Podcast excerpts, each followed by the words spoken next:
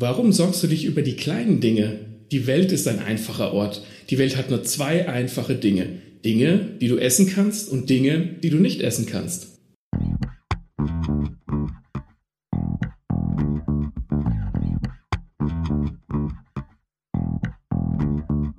Herzlich willkommen zu Lesen und Lesen lassen, dem Bücher- und Schreibpodcast mit Martin und Maxe.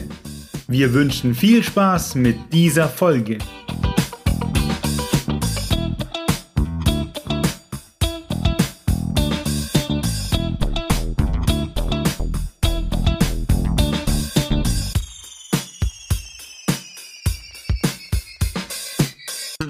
Der Spruch von eben, der stammt von Quina, einer Figur aus dem Spiel Final Fantasy IX. Und das ist ein Wesen, das ist etwas rundlich, hat eine Kochmütze auf und sein Stamm befasst sich mit den Köstlichkeiten der Welt. Also sein Leben dreht sich rund ums Essen. Und Quina hat so eine ewig lange Zunge, die bis zum Bauch runterhängt mm. und benutzt als Waffe eine Gabel. Also ist ziemlich putzig gemacht und seine Spezialfähigkeit ist auch äh, das Quina, ich weiß gar nicht, ob es ein er oder ein sie ist, ähm, frisst die Monster, wenn sie entsprechend viele Schaden haben und er lernt dann eben neue Fähigkeiten und diese kann man dann verwenden.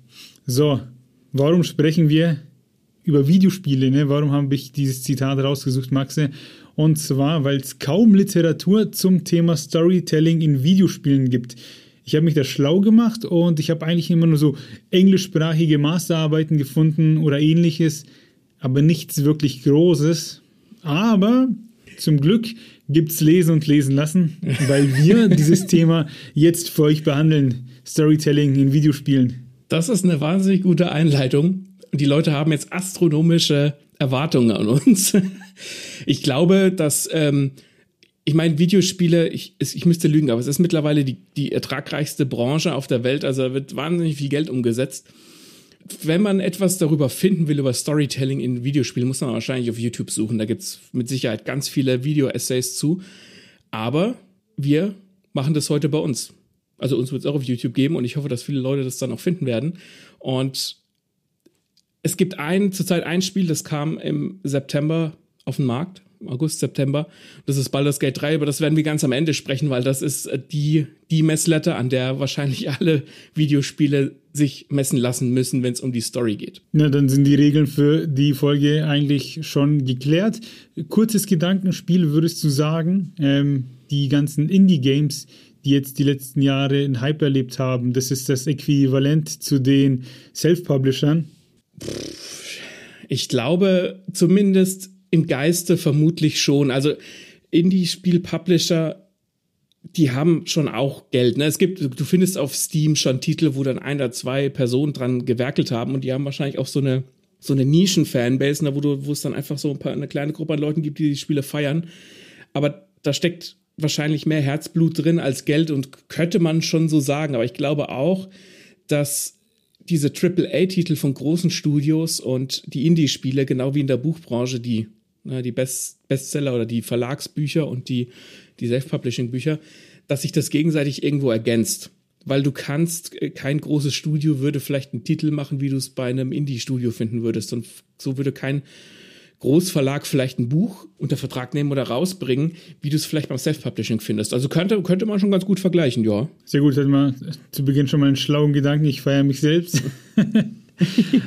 so oder so, ob Indie oder große Firma, ob Self-Publisher oder Verlag, ein Buch wie ein Spiel brauchen eine Story, das wollen wir eruieren und dann braucht es dementsprechendes Storytelling, wenn man Videospiele macht. Deswegen Maxe, kurzer Refresher für uns.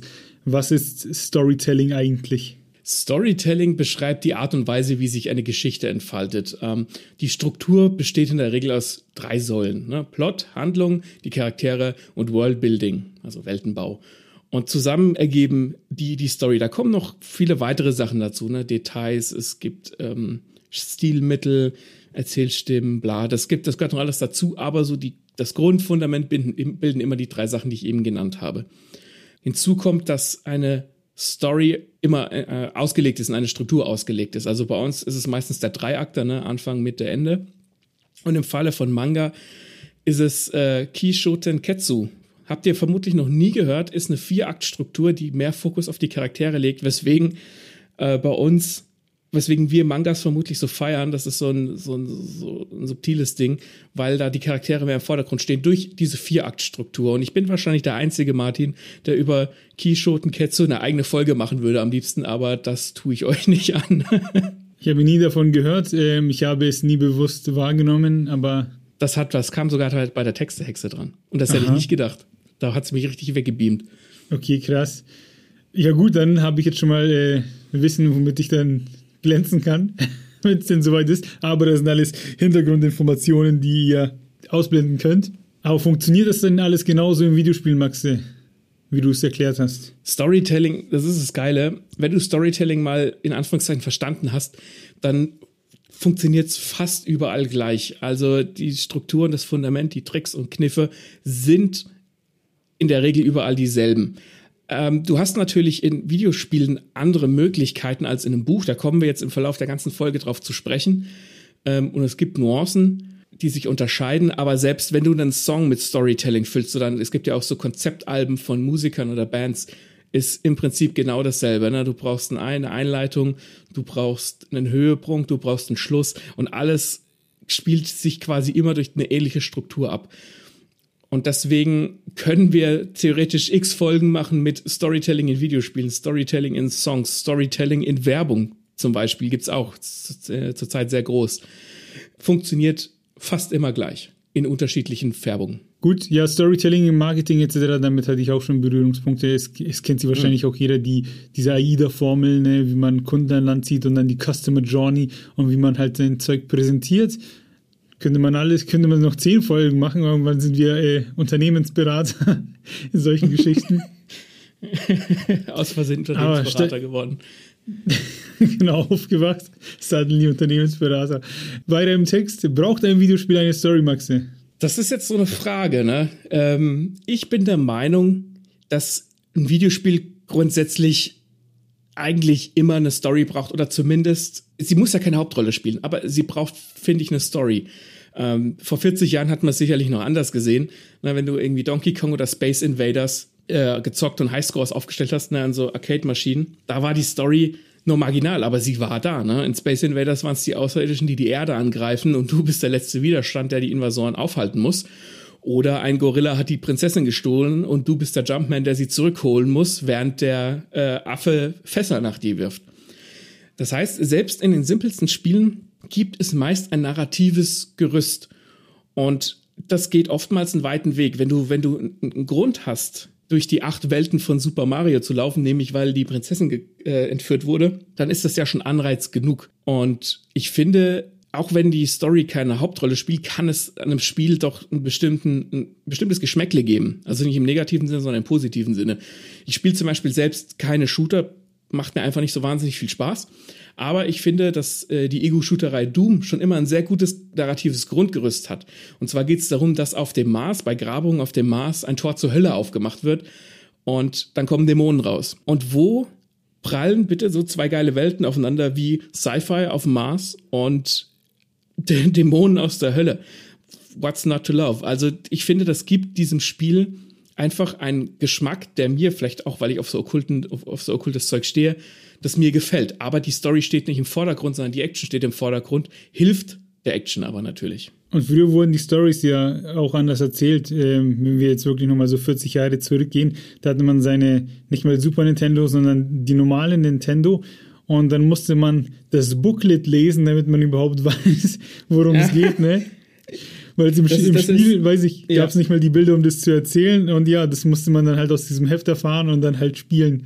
Ja, das ist so. Das ist heute tatsächlich ein bisschen ein Problem, wenn du jetzt irgendwie ganz alte Spiele spielst. Ähm, keine Ahnung, über Steam werden die oftmals ja auch angeboten. Und du kommst irgendwo nicht weiter, musst du im Internet dir hoffen, dass es vielleicht das, dieses, ähm, das Booklet als PDF gibt, wo du es nachlesen kannst, weil da manchmal auch irgendwelche Codes für irgendwelche Sachen drin standen oder die Geschichte.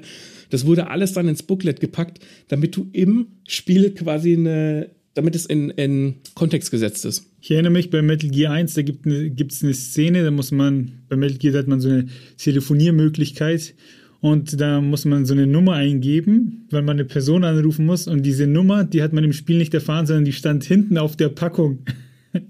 ja. Genial. Ja, das ist, es ist, äh, im Grunde genommen ist es ja eigentlich, aus der heutigen Sicht ist es doof, ne? Immer wenn du quasi aus dem Medium, wo du gerade drin bist, rausgehst, nimmst du ja auch den Spieler quasi raus. Du brichst ja die Immersion.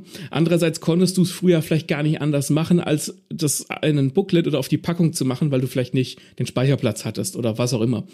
Ähm, deswegen ist es eigentlich ganz clever, obwohl es eigentlich doof ist. Also ich bin auch der Meinung, dass Story wichtig ist, dass es sie braucht, egal wie klein es ist. Also auch wenn es nur heißt, okay, man ist unterwegs, um jemanden zu retten, dann weiß man zumindest, warum man tut, was mhm. man tut. Ich mag es, wenn man sich irgendwo hinarbeitet, aber äh, deswegen bin ich vermutlich auch absolut kein Sims-Spieler oder solche Spiele wie Themenpark, wo man ja keine Story hat, wo man halt was aufbaut, wo man irgendwie sowas erreichen will. Da habe ich keine Geduld für. Ich brauche einen Auftrag. Also früher ging das, da habe ich auch Themenparks gespielt mit Cheats, ne, damit man ziemlich schnell große Erfolge feiert. Aber irgendwie, ich brauche ein Abenteuer. Wenn ich mit Leuten zusammen spiele, brauche ich nicht unbedingt eine Story. Also wenn ich Fußball ne, oder Tekken, Kampfspiel spiele, das ist nicht so wichtig. Das funktioniert eins gegen eins sehr gut, weil ja, man pusht sich irgendwie gegenseitig und versucht halt einfach nur mhm. sein Gegenüber zu besiegen. Das braucht keine Geschichte. Ich glaube, dass Spieler manchmal auch unterschiedliche Dinge ansprechen. Also ich bin zum Beispiel jemand, der sehr auf die Story erpicht ist. Ne? Ich spiele gerne Rollenspiele weil, keine Ahnung, mir die Story gut gefällt. Und es gibt andere Leute, die stehen auf andere Sachen, die wollen Action. Und ich glaube, dass sowas wie zum Beispiel Kampfspiele wie Tekken oder Street Fighter oder was auch immer, ich glaube, da geht es um die Competition, ne? dass du dich einfach mit einem mit Spieler beefst oder mit einem in einem Multiplayer-Spiel geht es vielleicht darum, ähm, zusammenzuspielen oder bei so Sachen wie, keine Ahnung, SimCity oder Theme Park oder fast nicht gesehen. Ich glaube, da geht es um das Schaffen, damit du am Ende angucken kannst, was für eine Stadt oder was für ein Themenpark du geschaffen hast und du hast auch die Möglichkeit, selbst zu agieren. Dieses äh, aktive Element wird dann in den Vordergrund gerückt. Ich glaube, das sind einfach andere Sachen, die da in den Vordergrund gerückt werden und die sind natürlich nicht für jeden was, ne? wie bei Genres, bei Büchern auch. Hervorragend. das lasse ich so stehen. Ähm, und jetzt Obacht, fetter Spoiler, ich komme auf ein Spiel zu sprechen, weil die haben was Geniales gemacht. Ähm, deswegen, wenn du A Way Out selbst noch spielen möchtest, dann klick zwei Minuten nach vorne jetzt geht's los. Was ich in, wie heißt, na, in Multispielen, wenn man zusammenspielt, äh, sehr feier ist, wenn sowas passiert. Das hat äh, A Way Out geschafft.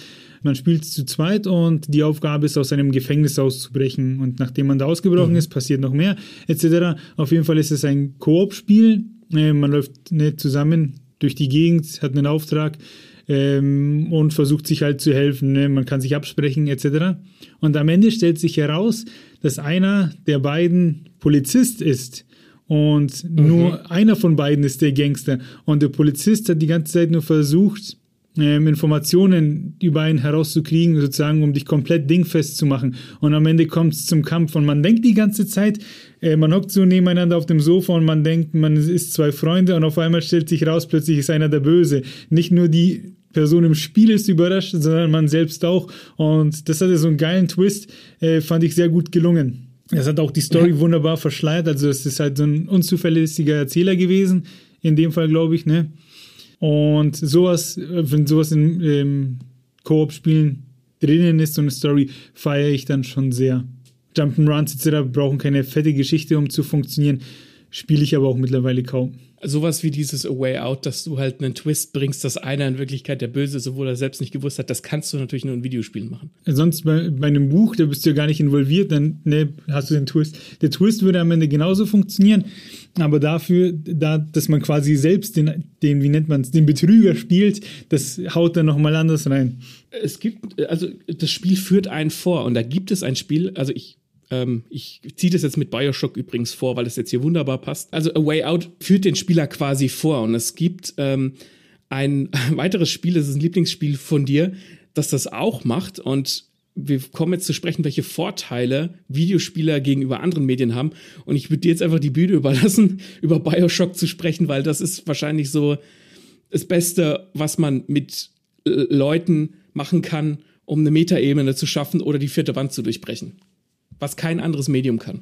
Okay, pass auf, ich, ich fange nicht, ich, ich komme zu Bioshock, aber ich fange nicht mit Bioshock an, weil ich habe mir hier einen Sermon vorbereitet. Äh, den lasse ich dir jetzt einfach okay. runter und du, und du kommentierst, wenn du Bock hast. Pass auf. Okay. Was sind die Vorteile äh, vom Storytelling in Videospielen, die andere Medien nicht haben, haben wir hier notiert. Pass auf das, das Videospiel gibt dir Feedback. Wenn du zum Beispiel einen Shooter spielst, musst du selbst zielen und treffen. Und wenn du getroffen wirst, dann verändert sich der Bildschirm. Äh, du musst dich verstecken, gerätst als Spieler in Panik, weil du natürlich mit deiner Figur nicht sterben willst oder anderes. Du musst Gegenstände selbstständig suchen. Du hast es in der Hand, wie schnell du sie findest.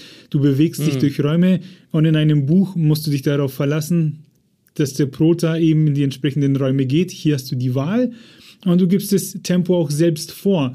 Du kannst Hauptaufträge sofort erledigen oder später, du kannst Nebenmissionen machen, je nach Spiel eben, aber im Prinzip diktierst du, kannst du mehr oder weniger auch diktieren, was in der Story passiert. Ähm, du kannst nicht weiterblättern, wenn es langweilig wird, ist es eben kurz langweilig und solche ja. Sachen. Genau.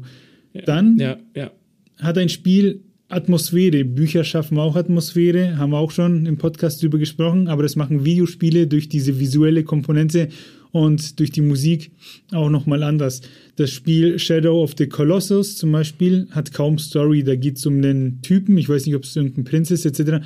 Auf jeden Fall ist dem seine Freundin entweder tot oder krank, ich bin mir nicht mehr sicher. Und der muss zwölf Kolosse besiegen, um sie wieder gesund zu machen. Und das ist schon die ganze Story. Und dann hat man eine gewaltige Prärie mit Wäldern und Bergen und man reitet manchmal einfach nur minutenlang zu einem Koloss, besiegt den und das hat halt einfach, das sieht einfach gut aus und das atmosphärische so düster stellenweise und jeder Koloss ist ein Rätsel und man muss sich selbst durchdenken mhm. und das macht einfach nur Spaß. Und dann gibt es eben noch die Musik, habe ich mich hier aufgeschrieben und Final Fantasy das sind Spiele, die haben so einen unendlich geilen Soundtrack schon immer und wie bei Filmen auch, trägt die Musik halt eben sehr dazu bei, Emotionen zu transportieren. Wenn plötzlich Kämpfe anstehen, wird die Musik schneller. Wenn es traurig wird, dann gibt es Klaviergedudel und sowas. Und in dem Buch hast halt keine Musik. Ich glaube, das ist das, was ich an Büchern am meisten bedauere, dass es keine Musik gibt, weil ich komme da gleich auch nochmal drauf zu sprechen. Wir haben, ich habe ein Beispiel, wo Musik eine sehr tragende Rolle spielt später. Und das finde ich tatsächlich, Musik kann sehr viel unterstützen, emotional. Ja. Und jetzt kommen wir zum eben angesprochenen Bioshock, weil man da auch einen unzuverlässigen Erzähler hat. Also Bioshock empfehle ich wirklich jedem einmal gespielt zu haben. Ich nehme nicht zu viel vor, doch ich, ich spoilere eigentlich das komplette Ende. Du, deswegen du spoilern, ja. Hm, auch hier nochmal der Hinweis, äh, wenn du Bioshock kennenlernen möchtest, selbst spielen, dann Klick auf drei Minuten vor. Hier gibt es nämlich einen unzuverlässigen Erzähler. In Bioshock taucht man ein in eine Unterwasserstadt mit dem Namen, oh Mann, ist das peinlich, jetzt habe ich ihn vergessen. Rapture. Rapture. Rapture. Ich habe es vor dir gesagt. ähm, in Rapture, das ist ein, ein Utopia, sollte es werden, ging aber komplett den Bach runter und der Erschaffer ist Andrew Ryan. Und mit unserem Protagonisten kommen wir eben nach Rapture. Die Stadt ist schon komplett zerstört. Und da meldet sich plötzlich ein Typ bei uns und sagt, hey, seine Familie ist in Gefahr und ob man die retten könnte. Ähm, und sagt immer, wärst du bitte so freundlich und würdest die ihm retten oder wärst du bitte so freundlich und würdest da und da hingehen. Und wir als Spieler sind natürlich so freundlich und gehen dann an die entsprechenden Stellen. Klar, das Level-Design lässt es auch manchmal nicht anders zu, als dass man nur dahin gehen kann. Aber im Endeffekt ist unsere Aufgabe, der Bitte von dem Sprecher nachzukommen. Ich gehe jetzt nur auf die Story ein. Das Gameplay etc. ist der Wahnsinn. Ich liebe Bioshock. Das, ja. das, das ist ein bisschen Horror, sau viel Action, viele verrückte Möglichkeiten, die man da hat. Auf jeden Fall spielt man die Story und zum Schluss stellt sich raus, diese Phrase, wärst du bitte so freundlich, manipuliert uns, weil wir zu Beginn des Spiels so ein Mittel zu uns nehmen und unser, unser Held, der kann gar nicht anders als dann eben diese Befehle zu befolgen. Das machen wir nicht, weil wir halt wollen, sondern ähm, diese Phrase, wärst du bitte so freundlich, zwingt den Körper dazu, entsprechend zu reagieren. Das sind wie so Triggerwörter, ne? die so, die sowas im, im Hirn, das, da kannst du Menschen ja drauf konditionieren, dass wenn ein bestimmtes Wort fällt, dass Menschen das tun. Und das, das Geniale bei Bioshock ist eben, klar, du bist der Spieler und wenn dir das Spiel sagt, mach doch bitte XY, bitte sammle diesen Gegenstand ein, bitte rette meine Familie, dann machst du das, weil das Spiel dich ja quasi darum bittet. Es, du bist der aktive Part, du kommst dieser, die, du kommst dem nach und das Spiel ver, verbindet das quasi mit einer Story und führt dich sozusagen vor, dass du eigentlich gedanklich manipuliert bist oder deine Figur und du genau das machst, was das Spiel will, was dem Ganzen eine Metaebene gibt, die ich unendlich geil finde. Ja, ich war auch damals brutal geflasht, weil man trifft dann auf den Andrew Ryan und dann sagt er das auch, so keine Ahnung, äh, wärst du bitte so freundlich äh, und legst dich auf den Boden und plötzlich legt sich deine Figur auf den Boden und du fragst dich, was soll das, ne? Warum macht er das jetzt? Und stellst fest, dass er eigentlich die ganze Zeit so mit dir gespielt hat. Also ja, wirklich, man wurde einfach vorgeführt ähm, und das macht Bioshock hervorragend. Also neben ja. der Story ist auch das Spiel insgesamt sehr geil. Man hat richtig coole Waffen, man hat richtig coole Möglichkeiten, irgendwie Feuerbälle und Blitze zu schießen. Und das hört mit dem ersten Teil nicht auf. Bioshock 3 hat auch eine richtig wahnsinnig geile Story mit einem riesig geilen äh, Twist am Ende. Aber da gehe ich gar nicht drauf ein, weil da gibt es Foren und Videos zu dem Ende. Das ist so verrückt. Äh, das muss man wirklich selbst erleben. Mhm. Aber ich sag's jetzt noch einmal, zockt bitte Bioshock. ich liebe Bioshock. Ja, Bioshock macht mich glücklich. Bioshock macht das halt auch wahnsinnig clever. Es ist nur nicht nur, ich meine, es klingt erstmal komisch, dass das Spiel dich um was bittet, aber es ist ein super interessantes Setting, dadurch, dass du da unter Wasser bist und es hat alles so diesen 20er Jahre, goldenes, die goldenen 20er Look. Du hast äh, so, äh, korrigiere mich, falls, falls ich falsch liege, das sind so psychokinetische Fähigkeiten, die du hast, so Blitze schleudern und so und das ist alles spannend und es ist ein bisschen gruselig und du bist dann völlig auf dieses Spiel und auf die Atmosphäre versteift und hinterfragst es gar nicht mit dem, dass sich da immer jemand bittet, etwas zu tun. Also das, das verschleiert auch wahnsinnig gut seine Story bis zum Schluss. Das ist, also Storytelling-technisch ist Bioshock schon echt Gold. Ja, und innerhalb der Story erfährt man auch immer wieder, wie diese Stadt aufgebaut wurde, was da so nicht mhm. geklappt hat. Und was ich richtig geil finde, ist, das haben wir, glaube ich, auch schon mal in der Folge besprochen, es gibt auch einen Roman, der erzählt, wie diese Stadt aufgebaut wurde. Und der ist richtig geil. Also lest das Buch dann auch noch, dann habt ihr Hintergrundwissen. Bioshock, alles um Bioshock herum funktioniert für mich hervorragend. Ich liebe es. Und bevor ich mich wiederhole, sollten wir zu den Nach Nachteilen vom Storytelling. Ah, nee, du hast ja auch noch was aufgeschrieben. Max, ich übergebe an dich. Du kannst jetzt rausfeiern. ich würde gerne noch mal auf diesen aktiven Part ähm, eingehen, den man in einem Spiel einnimmt, den du ja in sonst keinem anderen Medium einnehmen kannst. Also in einem Buch bist du nur passiv dabei, in einem Film, in einer Serie, in einer Musik, in einem Theaterstück. Überall, wo es Storytelling gibt, sind wir eigentlich immer nur Beifahrer. Und das ist bei Spielen eben ganz anders. Und das ist das super Alleinstellungsmerkmal, haben wir eben gesehen an, oder gehört an Bioshock. Und dass man involviert ist, das macht wahnsinnig viel aus. Also das, das klingt so doof, aber ähm, ich mag zum Beispiel gerne Horrorfilme. Ich mag auch gerne Horrorspiele. Ich spiele sie nur nicht selbst gerne, weil ich mich nicht erschrecken mag und weil ich diese ich mag die Atmosphäre, aber ich möchte nicht der aktive Part sein. Ich gucke mir gerne auf YouTube irgendwelche Horror-Let's Plays an, weil ich dann bewusst der Beifahrer sein will und nicht der aktive Part, weil das wäre mir zu aufregend. Klingt doof, äh, ist so. Ähm, und dieses, dieses Aktivsein, das macht was mit deinem Gehirn. Das mag tri total trivial klingen, dass du jetzt auf einmal eine Figur steuerst, aber es rein psychologisch schweißt uns das halt ans Spiel. Wir empfinden anders, weil wir die Kontrolle haben und weil wir das Gefühl haben, dass wir das alles selbst machen, obwohl es natürlich klar nur eine Geschichte ist, die womöglich meist linear verläuft. Und da gibt es ein gutes Beispiel ähm, in den God of War Spielen, den alten. Ich habe die selbst nicht gespielt, aber ich habe das online gesehen, in, auch in Vorbereitung dieser Folge. Und zwar ist es so, dass Kratos, die Hauptfigur in God of War, durch eine Hinterlist eines Gottes seine Familie getötet hat. Und in einer Rückblende spielt man Kratos und äh, die Tochter klammert sich so an das Bein von, dem, von diesem Krieger und du musst sie mit einem Tastendruck von dir wegstoßen. Und das ist was total Triviales, weil du nur eine Taste drücken musst. Das erfordert jetzt nicht viel Transferleistung oder so, aber du musst es selbst tun. Die Figur macht das nicht von alleine. Du musst die Taste drücken und musst deine Tochter oder die Tochter von Kratos von dir stoßen. Und das schweißt dich ans Spiel. Und das kann kein anderes Medium. Es gibt auch Spiele, deren Entscheidungen dich an den Rand der Verzweiflung bringen. Da kommen wir gleich, äh, wenn es um Baldur's Gate geht, ähm, dazu. Das war das erste Mal in einem Spiel. Normalerweise kann man immer abschätzen, was die gute und was die böse Variante ist, aber da war es so, dass dir das Spiel immer nur so viel Information gegeben hat, wie du gerade brauchst und du nicht weißt, was die richtige oder die falsche Entscheidung ist. Und dieses Manipulieren der Spieler, das macht Bioshock und das machen natürlich alle Spiele, die dir irgendeine Art von Freiheit lassen. Aber Storytelling in Videospielen hat nicht nur Vorteile, sondern auch Nachteile. Da kommen wir jetzt drauf. Aber ich glaube, dieser Part wird nicht ganz so groß wie der von den Vorteilen. Nee. Der Nachteil bei Storytelling in Videospielen ist, dass du ja nicht nur einfach nur eine Geschichte erzählen musst, wie es jetzt zum Beispiel in einem Buch oder einem Manga oder einem Comic oder einem Film der Fall ist. Klar, du musst noch andere Sachen können. Es gehört immer beim, noch der Schreibstil dazu. Beim Comic sind es die Zeichnungen, bei einem Film ist es die, die Regie, der Schnitt, die Kamera und so weiter. Aber du musst bei, bei Videospielen musst du noch ein Gameplay haben und das muss mit der Story Hand in Hand gehen. Das sind also quasi zwei Systeme, die zusammen funktionieren müssen. Klar, das eine kann ein bisschen stärker sein, das Gameplay, keine Ahnung.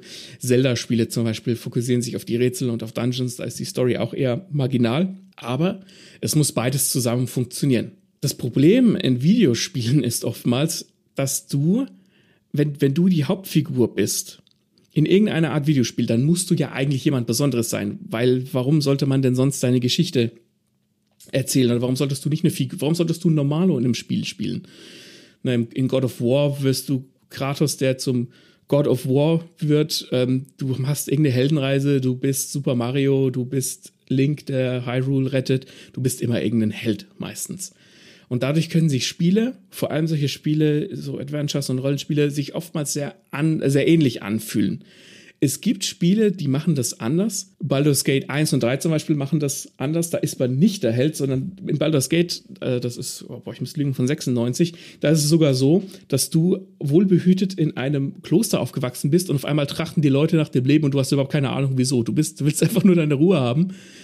Ähm, und erfährst dann erst im Laufe des Spiels, was oder wer du eigentlich bist. Das dreht das Ganze ein bisschen um. Oder ein anderes Beispiel ist Star Ocean 2, da kam jetzt Anfang November äh, ein Remake raus, kann ich jedem empfehlen, ist mein absolutes Lieblingsrollenspiel. Und da ist es so, dass man einen Jungen von der Erde spielt, der auf einem fremden Planeten abstürzt. Und da ist es so, dass, ähm, dass man von einem Mädchen aufgegabelt wird, die dann glaubt, dass man selbst der Held ist, der Held des Lichts mit dem Lichtschwert, weil man hat so einen Lichttaser, wo man Monster mit besiegt. Und aber man ist gar nicht der Held, man ist total verwirrt und wird dann in eine Rolle gezwungen, die man gar nicht ist. Also das spielt so ein bisschen damit. Es gibt Spiele, die brechen diese Struktur auf, aber es wird besonders in solchen epochal erzählten Geschichten eigentlich zu selten gemacht. Deswegen fühlen sich Videospiele manchmal sehr samey an, obwohl sie es eigentlich nicht sind. Und wenn ich spiele, dann will ich spielen. Ne? Aber es gibt so Spiele wie Metal Gear 4. Also die Metal Gear-Reihe kann ich auch jedem ans Herz legen. Das hat eine wahnsinnig coole Geschichte. Da gibt es wirklich was, richtig was zu erleben. Und es zieht mhm. sich durch alle Teile und mit jedem neuen Teil erfährt man ein bisschen mehr über den äh, Snake, die Hauptfigur, und da gibt es mehrere Snakes und etc. Richtig gut gemacht. Aber das ist im vierten Teil zu krass gewesen. Man spielt nämlich immer ein paar Minuten und dann kommen halt Filmsequenzen. Und dieses Spiel ja. hat insgesamt über elf Stunden Videomaterial. und wenn man das nicht weiß, dann fängt man schnell an, sich zu langweilen. Da ist es dann wirklich so, dass man spielt und dann schaut man sich halt einen Film an, der natürlich hier und da ganz cool ist. Es gibt viel Action etc. Aber dann schaut man tatsächlich, ich glaube, es gibt eine Sequenz, da schaut man eine Stunde lang zu. Kann sogar zwischendrin mal speichern, weil es zu lang dauert. Und dann schaut man ja. immer noch. Und wenn es sowas ist, wie man hockt sich am Abend hin und denkt sich so, oh, ich habe den ganzen Tag gearbeitet, ich will jetzt eine Stunde spielen.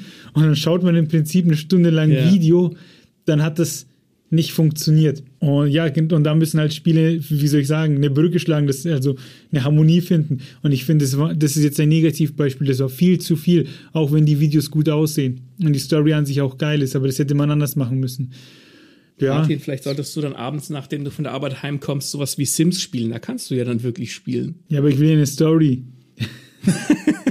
ich will meine Sims nicht in die Dusche stellen, ohne Tür und dann die Dusche volllaufen lassen, bis er trinkt oder sowas. Keine Ahnung, was man bei Sims macht. Ja, auf jeden Fall will ich sagen, das Ding, eine Story schlecht verpackt, kann den Spielverlust bremsen und sowas nervt mich. Das kann ich, das kann ich verstehen. Ich kann auch verstehen, wenn man sagt, man, man will ein Videospiel spielen, man will aktiv sein. Und dann kriegt man halt irgendwie Cutscenes vorgesetzt, wie bei Metal Gear oder keine Ahnung, bei anderen Spielen, wo du halt viele Dialoge hast und so. Da musst du dich halt drauf einlassen. Und manchmal sind das dann auch so große Spiele, wo du dir denkst, boah, auf eine Stunde schalte ich jetzt Baldur's Gate zum Beispiel nicht ein, weil ich eh nicht viel zum Spielen komme, weil es da viel zu, zu lesen und zu hören und zu sehen gibt. Das kann ich schon nachvollziehen das geht vielleicht auch in Hand in Hand mit dem, was ich gesagt habe, so von wegen Story und Gameplay müssen halt irgendwie zusammenpassen. Und würdest du sagen, die Story sollte dabei die Hauptrolle übernehmen? Boah, das finde ich eine wahnsinnig schwierige Frage. Ähm, als jemand, der Videospiele mag, die eine, stark, die eine starke Story haben, würde ich fast sagen, ja, aber es gibt so viele unterschiedliche Auffassungen dessen, was Spaß macht und was ein gutes Videospiel ausmacht. Da haben wir auch schon privat viel drüber gesprochen. Ähm, ich sage auch immer, ich weiß nicht, welche Art von Spiele dir gefallen, weil ich, es Videospiele gibt, wo ich denke, die müssten dir eigentlich gefallen und dann tun sie es nicht. Schwierig. Ich, spiel, ich persönlich spiele Games oft wegen der Story, aber ich mag auch mal, keine Ahnung, ein Super Mario-Spiel, wo Bowser einfach nur Peach äh, entführt und ich sie wieder zurückholen muss, weil ich das Gameplay von Super Mario Spielen einfach mag. Das kommt drauf an. Ich glaube nicht, dass die Story immer die Hauptrolle spielen muss, aber wenn sie es tut, dann sollte, sie, sollte die Story natürlich auch gut sein. Ein guter Gameplay-Loop kann halt auch einfach überzeugen. Ne? Gameplay-Loop nennt man das, wenn du, wenn das Spiel dich quasi immer dazu bringt, weiter im Spiel zu bleiben. Ne? Es gibt ähm, die Dragon Quest Monster Spielreihe, das ist so ein bisschen so der Gegenentwurf von Pokémon. Wenn da ein neues Spiel rauskommt und das kommt im Dezember raus, Martin, dann bin ich versumpft, weil das einfach so ein Ding ist, das ist so ein Optimierungsding. Ich kann Monster trainieren, ich kann Fähigkeiten vererben, ich kann sie vereinen, da bin ich, da habe ich, keine Ahnung, einen Treffer, als ich das als Kind gespielt habe. Das ist so ein Gameplay-Loop, da ist die Story vollkommen wurscht. Ich will einfach nur starke Monster züchten. Es gibt auch noch andere Beispiele, die gute Story und gutes Gameplay haben. Ich denke da so an so Point-and-Click-Adventures, ne? Kennst du auch aus den, aus den 90ern, wo die Story möglichst abgefahren gemacht wurde, damit du halt, damit möglichst skurrile Situationen erzwungen werden. Also da ist das Storytelling super wichtig und das Gameplay steht hinten an, aber es, unterwir also es unterwirft sich so ein bisschen der Story. Hast du denn so Point-and-Click-Adventures gespielt? Nein, als Kind war ich zu blöd für sowas, zu ungeduldig. Ich muss schon immer irgendwas tun. Es gab dieses Baphomets Fluch oder wie es heißt. Baphomets Fluch, ja, das habe ich mit meinen ja. Eltern damals gespielt. Genau, das habe ich immer so ein bisschen angefangen und dann war ich zu ungeduldig. Ich habe ich mich nicht durchdenken können. Heute hätte ich vielleicht mehr Spaß daran. Ähm, aber wenn solche Spiele gut gemacht sind, kann man mich versuchen zu überzeugen. Aber eigentlich bin ich da nicht so der Fan von. Ich dachte auch immer so, ja, ich bin Sherlock Holmes-Fan, deswegen hole ich mir jetzt diese Sherlock Holmes-Spiele, wo man Rätsel lösen kann.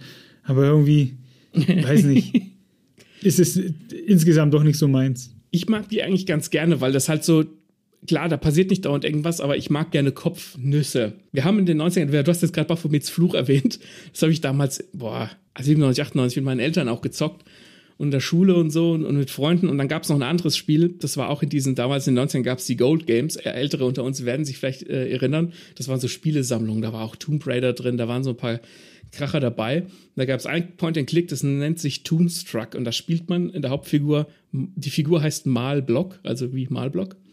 Und da spielt man Christopher Lloyd, der den Doc Brown in ähm, Zurück in die Zukunft äh, gespielt hat. Und der ist ein Cartoonzeichner und muss irgendwie für seinen Chef noch möglichst irgendeine Cartoonfigur vorlegen und wird dann, schläft dann quasi ein und wird dann in so eine Cartoon-Welt gezogen, so ein bisschen Looney Tunes-mäßig und muss sich da dann so als so, der ist relativ grummelig, muss man sich dann halt da so durchklicken und es gibt halt wahnsinnig irrwitzige Situationen, wo man die verrücktesten Sachen machen muss. Das hat mir als Kind und meinen Eltern damals wahnsinnig gut gefallen und ich ähm, bin drauf und dran, das auf, auf ähm, Steam nochmal wieder zu spielen, weil da einfach die, die, die skurrilen Situationen, gerade in diesem, weiß nicht, Bugs Bunny, ne, Looney Tunes-Universum, kannst du ja quasi alles machen.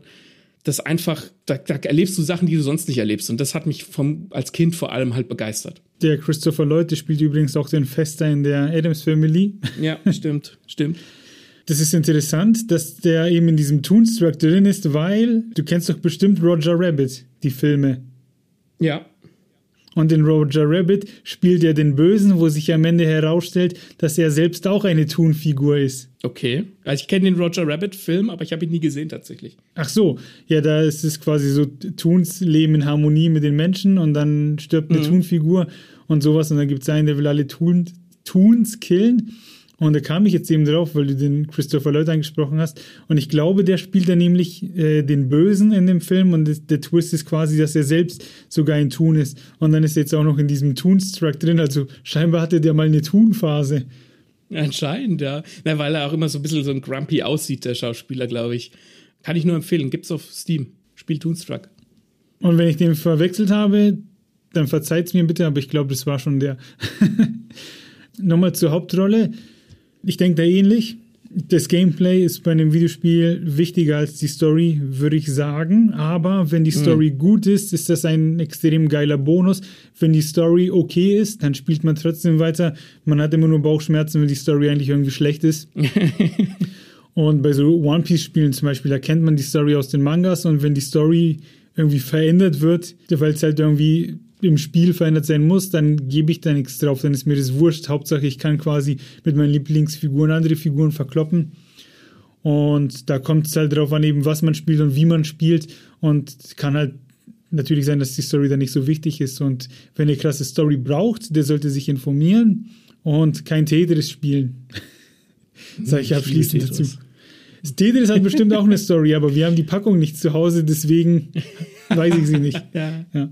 Ich weiß gar nicht. Ich kenne nur die Story rund um Tetris. Also wie das halt aus dem, ne, kommt aus Russland und so weiter. Ja. Kannst du denn ein Videospiel mit toller Story empfehlen? Bioshock äh, haben wir äh, ausgeschlachtet. Äh, ich habe mir ein paar aufgeschrieben. Ja, der dritte Teil ist auch wahnsinnig gut vom Gameplay her. Der ist auch richtig schnell, sage ich mal, in den Kämpfen, weil man da so ein Schienensystem entwickelt hat, wo man dann auch von oben die Gegner angreifen kann, etc. Egal. Und, ah doch, nicht egal, weil da wurde die Welt perfekt, wie soll ich sagen, an die Story angepasst, weil man ist da nicht mehr unter Wasser, sondern oben im Himmel und es gibt verschiedene Inseln und man braucht eben diese Schienen, um auf die nächsten Insel zu kommen und man kann die natürlich auch für Kämpfe missbrauchen. Das ist, ähm, das ist was, was Spiele oft machen, was ich, ich, ich da kurz rein mit, ne, mit einem kleinen wie soll ich sagen, Part, nicht Partywissen, ja, schon ein bisschen Partywissen. Mach. Environmental Storytelling, also quasi Storytelling durch die Umgebung. Das machen Videospiele ganz gerne, das, weil du halt eine visuelle Komponente hast. Lass mich kurz überlegen. Du, du gehst mit deiner Abenteurergruppe durch einen Dungeon und dann sitzt da ein Skelett und hat einen Pfeil im Knie. Und du weißt sofort, okay, diese Person, dieses Skelett, der Mensch, der da gestorben wurde, der ist gestorben, weil er einen Pfeil im Knie hat. Da liegt vielleicht noch ein, ein, ein Brief nebendran, ähm, wo er ein, ein Liebesbrief an seine Familie oder so. Und dann hast du auf einmal Environmental Storytelling. Äh, du, dir wird quasi durch die Ergebung erzählt, was da passiert ist. Das machen Videospiele ganz gerne, so dass du das quasi Showdown-Tell-mäßig mitkriegst, was da passiert ist, ohne dass es dir jetzt erzählt wird. Das machen Bücher gar nicht mal so oft. Ich finde, das sollten sie öfter machen, weil du auch äh, durch, durch irgendwie durch eine Worldbuilding-Sache, wie jetzt bei Bioshock zum Beispiel, ähm, erzählen kannst, wie was funktioniert oder was wie abgelaufen ist, ohne es zu erklären. Ähm, aber ja, Environmental Storytelling. Auf der nächsten Party seid ihr der König. ja. Äh, Maxi, oder die Königin. Übelst, übelstes Brain. Was ich auch noch empfehlen kann äh, an Story ist Last of Us 1 und 2. Last of Us 1 hat eine okay Story, das ist ganz cool. Da überwiegt auch wieder das Gameplay. Ich mag halt generell so Zombie-Apokalypsen, wobei es da jetzt nicht unbedingt Zombies sind, aber halt auch so zombieähnliche Wesen. Und man ist dann mit dem Joel unterwegs, der halt das Mädel Ellie dabei hat, die immun ist gegen das Virus und dann der soll die halt dann in ein Krankenhaus bringen, weil man natürlich versuchen möchte herauszufinden, warum ist sie immun und andere eben nicht. Und dann gibt es einen verrückten, was heißt, naja, kein verrückter Twist, aber es gibt schon einen sehr emotionalen Twist am Ende. Und in Teil 2 hat man die Helden wieder und Ellie wurde durch den ersten Teil so ein Publikumsliebling. Ne? Alle Gaming-Nerds auf der Welt waren verliebt in sie und alle wollen mal die Ellie zocken, weil die halt mit dem Butterfly rumläuft und man hat im ersten Teil auch mal die Chance mit ihr zu spielen.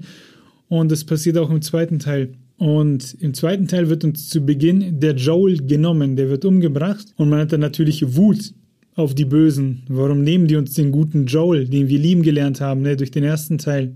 Mhm. Und dann wird das Spiel plötzlich gedreht ab der Hälfte und man spielt die Bösen im Laufe des Spiels merkt man, dass die Bösen auch ihre Motivation haben und für die mhm. sind der Joel und die Ellie die Bösen, weil die ihre Leute umgebracht haben. Und was das Spiel zum Ende hin schafft, ist der Wahnsinn, weil es diese Sympathien komplett dreht. Und auf einmal weiß man gar nicht mehr, ob man die Ellie noch feiern soll oder nicht, weil alle gefühlt Mörder sind. Und das zu durchleben war verrückt, weil man, man muss dann auch ne, die Mörder vom Joel spielen und denkt sich, warum habe ich jetzt die? Ne? Warum, ich will die nicht spielen. Ne? Ich will lieber die Ellie weiterspielen. Und am Ende weißt du gar nicht mehr, wen du mögen sollst und wen nicht. Und das war eine verrückte Reise. Das kann ich wirklich jedem empfehlen. Das ist halt, ne, wenn du diesen aktiven Part spielst, dann bist du, dann hat dich das Spiel in seinen Klauen sozusagen und dann spielst du auf einmal die Bösen und weißt nicht mehr, was du fühlen sollst. Das können fast nur Videospiele schaffen. Wir sprechen jetzt über Stories. Ne? Welche Stories kann ich euch empfehlen? Das sind so richtig geile Stories. gute Stories oder schöne Stories haben die Final Fantasy Spiele. Ich weiß nicht, wie viel Lebenszeit ich mit Final Fantasy verbracht habe. aber es war sehr viel. Nichts hat so viel Zeit gefressen in meinem Leben wie Final Fantasy. Die haben schöne Stories, aber die spielt man, würde ich sagen, nicht wegen der Story, sondern tatsächlich eher wegen dem Gameplay. Aber spielt Final Fantasy. Die Mucke ist der Wahnsinn. Maxi, du bist dran. Meine Spiele spielt man vermutlich wegen der Story oder hauptsächlich wegen der Story und wegen der Rätsel. Und zwar kann ich jedem Leser und jeder Leserin und auch jedem Autor und jeder Autorin die Ace Attorney-Reihe empfehlen. Ähm, darin spielt man den Anwalt Phoenix Wright und muss halt quasi seine Mandanten, die meist wegen Mord äh, angeklagt sind, hier steht im Skript, angeklackt. ja, ich sehe es gerade. des Mordes angeklagt sind, rausboxen. Und Ace Attorney ist weniger ein Spiel, sondern mehr eine Visual Novel, also eine Art Comic oder Manga, den man auch spielt, also quasi wie so Art interaktives Buch, muss man sich das vorstellen. Man ist oft im Gerichtssaal, führt Kreuzverhöre, muss dann gucken, wo jemand lügt, muss jemand muss nachhaken, muss Beweise vorlegen. Und zwischendrin ist man so an Tatorten unterwegs und muss halt so Point-and-Click-Adventure-mäßig halt auch Sachen und Beweise finden und Indizien sammeln und rausfinden, was denn da eigentlich passiert ist. Die Spiele setzen voll und ganz auf die Story und auf die Charaktere und auf Rätsel natürlich. Klar, wenn du jetzt irgendwie einen Fall rausfinden musst, was irgendwie passiert ist. Also es ist quasi ein Justiz-Thriller, wo man selbst der Anwalt ist. Ähm, und das Gute ist, da sind ein paar richtige Kopfnüsse dabei und da sind richtig gut geschriebene Charaktere und Geschichten dabei, wo du dich auch reindenken musst, obwohl es gerne überzeichnet ist, aber es ist wahnsinnig komplex. Und was dieses Spiel schafft, ist, dass du dich super schlau fühlst. Na, wenn du auf irgendwas kommst, wenn, wenn du, es ist, kommt öfter in den Spielen vor, dass du dann bei einem großen Fall am Rande der Verzweiflung bist und dann musst du halt den Fall von der anderen Seite komplett anders aufrollen und nachdenken, so dass du halt quasi das Unmögliche rausfinden kannst. Und das macht wahnsinnig viel Spaß, weil man in einem aktiven Buch ist. Man ist schlau, man löst Rätsel und das habe ich vorhin angekündigt, die Musik ist absolut hervorragend. Es ist vermutlich die insgesamt die beste Videospielmusik, die, die ich kenne und, und ähm, weil die sich auch je nachdem, wie sich die Story entfaltet, verändert. Also keine Ahnung. Es ist spannend, wenn halt gerade, wenn du quasi gerade jemanden auf den Zahn fühlst, der vielleicht eine falsche Aussage gemacht hat, oder du weißt, wer der Mörder ist und legst dann einfach den finalen Beweis hin, um ihn zu überführen, und dann kommt kriegt halt so eine Musik rein, die so richtig ballert, und du fühlst dich einfach wie der, der geilste Typ oder die geilste Typin der Welt, weil du es halt geschafft hast. Die Musik feiert dich mit draußen. Es ist spannend und es ist ein komplettes Erlebnis. Ich kann das jedem empfehlen, der super gerne liest und der auch so ein bisschen auf Kopfnüsse steht. Ace Attorney, super geil, uneingeschränkt alle sechs Teile, die es gibt. Oder acht sind es mittlerweile. Als Hintergrundinformation für euch da draußen, der Max hat mir mal den ersten Teil ausgeliehen und ich habe ihn leider sehr traurig gemacht, weil ja. mir hat es nicht getaugt, einfach weil ich Spiele quasi, um zu spielen, haben wir eruiert und das ist halt eben das eins der Spiele, wo man halt eher denken muss und in Anführungsstrichen weniger macht. Nicht, also, das hat mir nicht gefallen, weil ich denke nicht mag, aber man muss halt Rätseln etc. und ich nehme dann doch lieber ein Rätselbuch äh, zur Hand oder lese irgendwas Kniffliges. Aber die Layton-Spiele, keine Ahnung warum, die finde ich zum Beispiel geil. Die machen mir Spaß. Ja, ja es gibt tatsächlich auch ein, ein Ace Attorney Professor Layton Crossover, weil die beide in eine ähnliche Richtung gehen. Damit seid ihr auf jeden Fall gut bedient. Es gibt wahnsinnig viele Rollenspiele und auf ein großes kommen wir jetzt noch zu sprechen. Aber ähm, ein, ein großes Subgenre der Rollenspiele sind auch die JRPGs, also Rollenspiele aus Japan. Und ein relativ neues und ziemlich gutes ist Tales of Arise. Ich persönlich habe eine ziemlich lange Historie mit den Tales of Spielen, denn die, die, der, der Quell dieser Tales of Spiele, also so heißt diese Reihe, ist die Star Ocean Reihe und das Star Ocean ähm, 2, was ich vorhin erwähnt habe, was es jetzt als Remake gibt, war einst mal das, was Tales of jetzt ist. Und was, die, was diese Spiele schon immer gut gemacht haben, ist eine eine sehr epochale Geschichte erzählen und die sind da immer so eine Verbindung aus Science Fiction und Fantasy, was man nicht so oft hat. Also vielleicht noch bei Final Fantasy. Und die Charaktere sind wahnsinnig gut geschrieben und in ähm, Tales of Arise geht es darum, dass man eine, einen Protagonisten spielt, der eigentlich ein Sklave ist und man lebt auf einem Planeten und äh, ich weiß gar nicht mal genau, was man da abbaut oder was man da tut. Auf jeden Fall baut man irgendeine Ressource ab, die die Reichen oben auf einem äh, in einem Or Orbit schwebenden Planeten halt brauchen. Und man lehnt sich dann halt gegen die auf. Und die beiden Hauptfiguren, Alter, ne, du bist einmal bist du Alphen, der Sklave, und von oben kommt dann eine runter. Oh Gott, ich weiß gar nicht, wie sie heißt, Martin. Nagel mich nicht drauf fest. Ähm, und die tun sich dann quasi zusammen, um dieses ganze System aufzubrechen. Und da hat man wirklich das Gefühl, man fängt von ganz unten an und krempelt dann das Leben von ganzen Völkern und Ethnien um und haut ein paar bösen Dudes mächtig auf den Sack. Und was diese Spiele schon, diese Tales of Spiele schon immer gemacht haben, die haben so, wenn du durch die, über die Weltkarte gelaufen bist, hast du, äh, konntest du dann immer einen Knopf drücken, es wurde dann unten rechts angezeigt, wo Figuren sich dann miteinander unterhalten haben. Und haben quasi Dinge besprochen. Ähm, das war manchmal witzig, manchmal hat es auf die Story Bezug genommen. Und das wird da auch wieder gemacht, nur ist es in Tales of Arise so, dass das in Manga-Panels dargestellt wird. Also die sliden dann so rein, diese Manga-Panels, und die Figuren agieren miteinander. Und es ist manchmal witzig, es ist manchmal traurig, man erfährt manchmal was. Und das ist auch so, keine Ahnung, ich, mich als, als Manga-Leser oder als Leser generell hat das sehr angesprochen. Also da war eine gute Story, da waren gute Charaktere. Science Fantasy nenne ich es jetzt mal und dann diese Manga-Panels, da kommt einfach ziemlich viel zusammen. Und das Kampfsystem ist natürlich auch ganz geil, wo du einfach rumrennen kannst und kannst äh, Monster verkloppen. Von Bandai Namco war das, ne? Weil die machen ja viele solche Spiele, meine ich. Das ist, das ist von Bandai Namco, genau. Die haben auch, die haben auch öfter, die haben oftmals so Manga-Spiele, auch zu Manga-Serien im Programm. Die Tales of, äh, Tales of Serie ist aber relativ bekannt, von denen ich jetzt habe keine Ahnung, was, was Bandai Namco jetzt noch im Katalog hat, aber ähm, das ist so ziemlich die bekannteste Rollenspielserie oder Rollenspielreihe von denen und die Tales of Spiele kann man eigentlich fast immer uneingeschränkt zocken, weil die Story immer sehr sehr in den Vordergrund gerückt wird und die Charaktere ziemlich gut geschrieben sind. Ich müsste lügen, aber ich glaube, diese ganzen großen Animes oder Mangas machen die auch. Also One Piece, Pirate Warriors, ja. diese ganzen Dragon Ball Spiele und Naruto Spiele, ich glaube, das ist alles Bandai Namco. Das ist, ist mit Sicherheit Bandai Namco, ja. Zumindest okay. als Publisher. Also, ähm, ja. ich weiß nicht, ob sie die auch entwickeln, aber Ach, als Publisher stimmt. vertreiben sie die oft. Rollenspiele, Rollenspiele. Jetzt haben wir sehr viel darüber gesprochen, dass sie geil sind. Aber brauchen sie denn eine gute Story, Maxe? Brauchen sie das oder brauchen sie eine geile Welt? Die brauchen alles. Ihr merkt schon, wir gehen jetzt bewusst auf Rollenspiele ein, weil wenn es um Storytelling in Videospielen geht, sind Rollenspiele einfach so die Speerspitze. Ne? Da muss, das ist klar, du kannst den Doom-Monster einen Haufen schießen und die Story ist auch vorhanden oder du kannst ähm, in einem Koop-Indie-Spiel zusammen aus dem Gefängnis ausbrechen und einer ist der Bösewicht. Da wird aber keine epochale Geschichte erzählt. Die, die wichtigsten und geilsten und größten und äh, Zeitalter erschütterndsten Stories werden in Rollenspielen erzählt. Deswegen sind die da besonders wichtig. Und zwar ist es so, in Rollenspielen müssen diese drei Säulen definitiv stehen. Ne? Die Säulen, die ich am Anfang genannt habe. Plot, Charaktere und Worldbuilding. Wobei ich finde, dass in einem guten Rollenspiel der Plot an und für sich sogar die kleinste Rolle spielt. Weil in Rollenspielen hast du so viele Möglichkeiten, machst vielleicht auch irgendwelche Nebenquests oder so, dass die Hauptgeschichte auch so ein bisschen ins Hintertreffen geraten kann. Und wenn die quasi zu spannend oder zu wichtig ist, dann machst du vielleicht nur äh, die, die Hauptstory oder aber sie wirkt gar nicht so gut, weil sie dadurch gezerrt wird, weil du halt irgendwelche Nebenquests machst. Also das Wichtigste, finde ich, für Rollenspiele sind die Charaktere. Die müssen passen.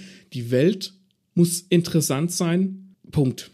In Rollenspielen kommen vor allem auch eigene Entscheidungen zum Tragen. So gibt es zum Beispiel die, die Dragon Age-Spiele, wo du auch äh, Romanzen mit Charakteren eingehen kannst und je nachdem, ob du jetzt einen Mann oder eine Frau spielst, kannst du mit dem und der Person anwandeln und bekommst dann halt mehr Einblick in die Charaktere. Das heißt, das lebt auch von seinen Charakteren. Die viele Rollenspiele, ganz besonders diese äh, die Dragon Age Spiele.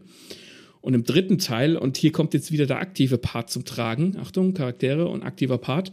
Im dritten Teil der Reihe, der heißt Inquisition, ist es so, dass einer deiner Companions am Ende den, zum Bösewicht wird, also ganz am Ende des Spiels, also du bekämpfst den auch noch nicht, das ist das Ende des Spiels und es geht dann erst im vierten Teil, der dann hoffentlich in den nächsten paar Jahren kommt, weiter, weil er den Weltschmerz nicht mehr erträgt, weil es entpuppt sich dann, dass diese Figur, mit der du Abenteuer erlebt hast, die du vielleicht auch geromanced hast, eigentlich ein Gott ist, der unter den Menschen wandelt und dann einfach sagt, nee Mann, die Menschen sind so scheiße und ich will mein Volk, also er ist ein Elf, er will sein Volk wieder zurückführen auf die Erde und ähm, will es besser machen. Und nach über 100 Stunden mit einem gut geschriebenen Charakter, der dich dann auf einmal quasi in Anführungszeichen betrügt, weil er findet, dass die Menschen sich zu sehr auf den Sack hauen, das schafft kein Buch und kein Film, weil du so eine Verbindung zu dieser Figur hast und wie bei Ellie in The Last of Us dann auf einmal nicht mehr weißt, was du fühlen sollst. Ja, weißt du, dazu fällt mir jetzt auch noch ein Beispiel ein, was nicht unbedingt in die Richtung geht, aber es gibt viele Spiele, dass je nachdem, was du tust, dann ist das Ende anders. Und da gab es mhm. schon, also es gibt ja diese Breath of Fire Serie und da habe ich das Fieder immer gezockt. Und äh, je nachdem, was man halt tut, kommt dann das Ende und ich weiß nicht, was man für jenes äh, Ende machen musste. Auf jeden Fall habe ich das böse Ende gekriegt und war dann voll enttäuscht, weil ich mir dachte, ey, ich habe mich doch jetzt nicht die ganze Zeit reingehängt, damit da alles am Ende scheiße ist. ja. ja, ja, ja, diese verschiedenen Enden, übrigens auch wieder Star Ocean 2, deswegen finde ich das auch so toll, das hat das damals in den 90ern schon gemacht, da hattest du, glaube ich, über 80 verschiedene Enden, je nachdem, welche Figuren du mitgenommen hast oder wie sich halt was ausspielt, ja.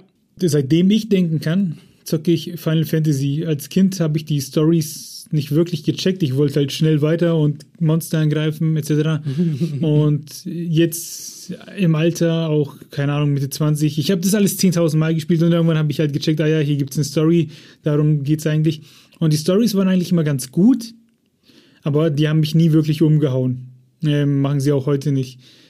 Hier ist die, diese Welten, die sind halt das Geile und auch die Charaktere, hm. was du gemeint hast, weil bei Final Fantasy hast du immer so viele Charaktere, mit denen du rumrennen kannst und der am Anfang zitierte Queener, das ist halt auch so einer, der ist lustig, weil er halt so tollpatschig ist und immer nur fressen will. Und dann hat er eben diese eine Fähigkeit, die kein anderer hat. Genauso gibt es in Final Fantasy IX den Vivi, das ist ein Schwarzmagier und der kann halt zaubern und jeder kann irgendwas anderes. Und das zieht sich immer durch diese Final Fantasy rein, wo jeder halt eben besondere Fähigkeiten hat, aus einem eigenen Ort kommt und sowas. Und die sind halt immer eigentlich alle sehr liebenswert. Und das macht Final Fantasy gut und verpackt das halt eben in eine okay Story. Das letzte Mal. okay Story. Ja, ist ja so. Ne? Und das letzte Mal geflasht war ich allerdings bei Final Fantasy 15. Hast du es gespielt? Ich habe das durchgespielt, ja. Da spielt man ja den Noctis, äh, ich glaube, das ist ein Prinz gewesen, richtig? Ja, ja. Und man ist mit seiner Leibgarde unterwegs und im Kampf wird da eben einer von seinen Freunden verwundet und ist, ist von da an blind. Und ja. das haben die richtig gut in die Story verpackt, weil das zerrt an der Gruppe, das merkt man richtig. Und alle Figuren sind angespannt und schlecht drauf. Und das Spiel hat es geschafft, es so gut umzusetzen, dass diese schlechte Stimmung auf einen überging. Und es war richtig mit Händen zu greifen. Ich weiß noch, da hat man dann gegen Morbul gekämpft. Und der eine war blind. Und dieser Unmut, das hat sich so angefühlt, wie wenn man auf einer Party ist, die Stimmung ist gut und plötzlich macht einer einen schlechten Witz so unter die Gürtellinie und alle sind ruhig. So hat sich das angefühlt. Und das fand ich wahnsinnig gut, wie das Spiel das geschafft hat, zu transportieren, dass man sich eben gefühlt hat, so wie man hockt mit seinen Freunden zusammen und keiner will was sagen, weil man kann nur das Falsche sagen. Und ja, das hat das Spiel geschafft. Das war sau gut. Ja. ja, das ist, das ist wie mit, was ich eben zu gesagt habe, zu Dragon Age Inquisition, wo dann einfach Solas dich betrügt, nicht betrügt, sondern du verstehst ihn ja, du verstehst ja, warum er quasi findet, dass die Menschheit, dass er als Gott jetzt einschreiten muss und muss da irgendwas tun, weil die Menschen so scheiße sind. Du verstehst ihn ja. Und das ist total geil. Das ist auch in, in, in Baldur's Gate gibt es auch eine Companion und Obacht, wenn ihr Baldur's Gate 3 spielt, dann skippt ihr vielleicht jetzt die Folge, weil es jetzt dann auch weitestgehend jetzt noch über Baldur's 3 geht, äh, Baldur's Gate 3 geht, äh, könnt ihr zum Ende der Folge kommen. Und zwar gibt es da einen Companion, die nennt sich Karlach. Und die kommt, die wird aus der Hölle, deren Story ist, die wird aus der Hölle freigelassen. Sie, die ist so ein Tiefling, die hat so Hörner und brennt. Und die wird aus der Hölle freigelassen und freut sich total. Ne? Alle Figuren haben mit irgendwas zu kämpfen und sind irgendwie drauf. Und sie ist so die Figur, die so voll gut drauf ist, weil sie sagt, endlich bin ich aus der Hölle freigekommen und muss nicht mehr in einem ewig werdenden Krieg kämpfen. Voll geil, voll geil, voll geil. Und dann stellst du fest, dass sie eine Maschine in der Brust trägt, die auf der Erde aber nicht richtig funktioniert und die immer heißer läuft. Und im Verlauf der Story findest du dann so Metalle, wo du dann quasi ihre Maschine am Leben erhalten kannst. Und zum Schluss ist es so, dass du zwei Möglichkeiten hast. Entweder lässt du sie sterben und die Figur ist so, die ist so happy und so willst mit der Zeit verbringen. Ich habe die auch geromanced in, in Baldur's Gate und du willst mit der Zeit verbringen und die ist so halt einfach die coole Sau in der, in der Truppe und du hast dann die Möglichkeit, sie sterben zu lassen, was sie eigentlich auch will, oder sie halt zurück in die Hölle zu schicken, wo diese Maschine wieder funktioniert. Und das ist dann auch so ja, weiß ich nicht, was soll ich machen? Ich will sie nicht in die Hölle zurückschicken, weil sie gesagt hat, das Schicksal da unten für sie ist schlimmer als zu sterben. Oder aber du lässt sie sterben. Das ist so sehr gemein, weil man steckt so viel äh, was ist das deutsche Wort für Effort? Man gibt sich so viel Mühe, ne? versucht halt diese Figur am Leben zu halten und dann muss man eine Entscheidung ja. treffen und man ist im Prinzip mit beiden nicht glücklich und denkt sich, ja, wo, wieso habe ich das jetzt alles gemacht? Ne? Und muss wählen zwischen Pest oder Cholera. Ja, das, also das gibt, ist hart. Ja. ja. Es gibt noch andere Möglichkeiten mit ihr. Es gibt noch eine andere Figur, die mit ihr dann in die Hölle gehen kann. Ich habe mich dann selbst entschieden, mit ihr in die Hölle zu gehen und ihr beizustehen, weil ich nicht wollte, dass sie stirbt. Das war mein Ende. Es gibt auch noch eine ganz andere Möglichkeit, die aber auch nicht ähm, wesentlich besser ist. Und zwar geht es darum, in dem Spiel geht es darum, dass du so Larven eingesetzt kriegst von den Mindflayern oder auf Deutsch heißen sie Gedankenschinder. Das sind so Cthulhu-artige Tentakelviecher, die dir eigentlich als böse in der Geschichte ähm, vorgestellt werden. Und wenn diese diese Larven in deinem Kopf sorgen dafür, dass du dich selbst in einen verwandelst. Das heißt, eine andere Alternative wäre, dass sich Karlach in einen Gedankenschinder verwandelt und dann halt weiter, damit verschwindet die Maschine, aber sie ist halt ein Gedankenschinder, was jetzt auch nicht so eine geile Alternative ist. Ja, pass auf, dann kommen wir doch jetzt äh, gleich zu Baldur's Gate 3. Eins will ich noch loswerden. Hm. Und zwar feiere ich es sehr, wenn verschiedene Studios miteinander, wie soll ich sagen, kooperieren. Kooperieren, ja. Genau, wenn, wenn da bildtechnisch noch was passiert in Videospielen. Und das hat zum Beispiel Studio Ghibli gemacht. Die haben, ich weiß gar nicht mit wem, auf jeden Fall haben die die Nino Kuni Spiele betreut. Das heißt, das Spiel hat das Aussehen der Ghibli-Filme. Und wer die Ghibli-Filme kennt, der weiß, dass die mhm. ultra geil aussehen. Also Prinzessin Mononoke, Schloss, äh, das wandelnde Schloss, Schloss im Himmel, mein Nachbar Totoro und wie sie alle heißen. Und das wurde halt adaptiert auf dieses Videospiel. Und das sieht einfach geil aus. Das ist ein Genuss für die Augen. Und das ist ein Rollenspiel. Das heißt, die Story, ich fand die gut und war aber eher zweitrangig. Da hat man sich wirklich nur an den Bildern und an den Monstern ergötzt. Das wollte ich noch sagen. Was man, was man übrigens in, in Büchern auch schwierig machen kann. Also man kann in Büchern natürlich schon klar äh, Atmosphäre schaffen, aber dass man jetzt wirklich sagt, man ergötzt sich an der Welt, das funktioniert bei High Fantasy so ein bisschen, aber Spiele können auch mal hauptsächlich von der Atmosphäre leben, wie du vorhin mit Shadow of the Colossus ja auch bewiesen hast. Ja, und bei Büchern, da können ja Autoren sich zusammentun und kooperieren, aber das trifft es nicht. Das, das wird nicht das Gleiche. Du, du liest es dann, du erkennst am Stil, ah ja, okay, das muss wohl dann von dem vielleicht gewesen sein oder sowas. Oder die Idee ist vielleicht ein bisschen aufregend von dem Buch, aber das ist, finde ich, bei Büchern nicht ganz so gut fassbar, wenn da irgendwie Kooperationen entstehen. Ja, ja. Aber jetzt Baldur's Gate. Ja, sprechen wir endlich über den Elefanten im Raum. Baldur's Gate 3, also es ist jetzt nicht der Grund, warum wir die Folge gemacht haben, aber Baldur's Gate 3 ist, wenn, wenn man bei, in Videospielen involviert ist, dann kommen alle paar Jahre kommt so ein Meilenstein-Spiel raus, wo du weißt, okay, das ist so gut und so beliebt und ähm, das wird noch über Jahre wird noch drüber gesprochen werden. Also Bioshock war so eins, Skyrim war so eins, Witcher 3, äh, Persona 5. Es sind meistens tatsächlich Rollenspiele. Ähm, und das ist jetzt wieder so ein Meilenstein. Und Martin, ich könnte ich könnt drei Folgen über Baldur's Gate 3 alleine machen, geschweige denn über die anderen Spiele, die ich auch äh, gespielt habe. Früher. Und war, warum Baldur's Gate jetzt zurzeit so als Sau durchs Dorf getrieben wird, das, das Rollenspiel macht halt einfach alles richtig. Die Story ist top, die Charaktere sind top, die Welt ist top, klar, ist Dungeons and Dragons.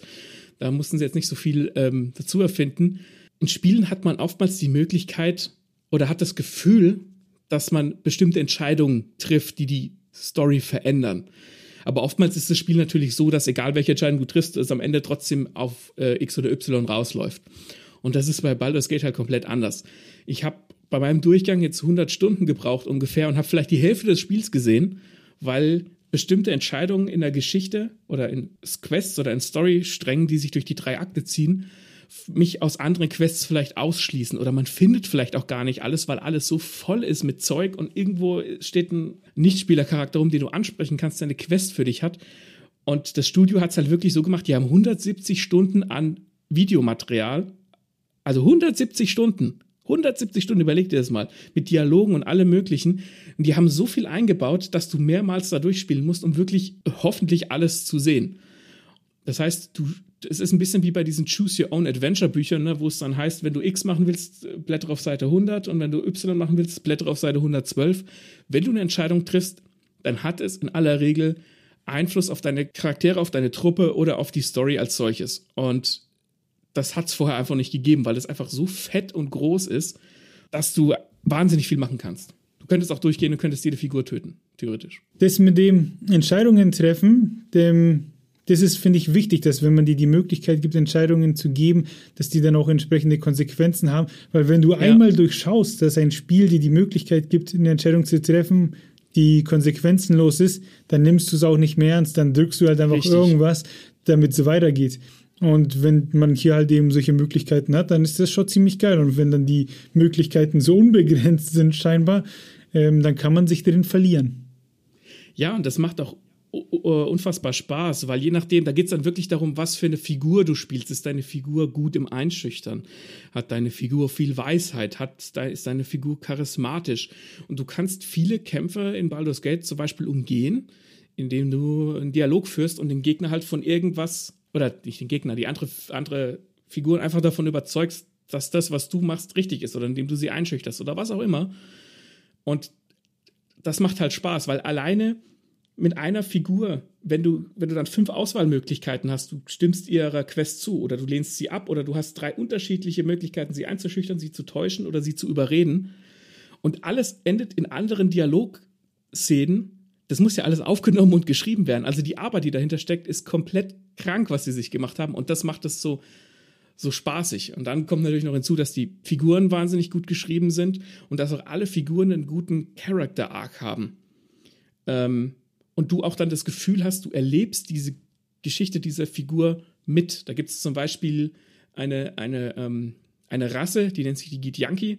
Die können so ein bisschen, die können zwischen den Welten reisen. Wie sehen die so aus? Die haben so spitze Ohren und so kleine Nasen. Die sind so ein bisschen, das ist so ein Kriegervolk. Und die sind eigentlich für sich genommen auch böse, weil sie, sie kämpfen gegen diese Gedankenschinder. Aber sie finden auch, dass ihre eigene Rasse die geilste ist. Also die sind ähm, auf Genozidkreuzfahrt durch die Welten und sind eigentlich böse, aber eine deiner Companion ist eine von den Gidyanki und du merkst dann im Verlaufe der Story, wenn du ihre Charakterstory verfolgst, ihre Quest, dass sie anfängt, ihr eigenes Volk zu hinterfragen.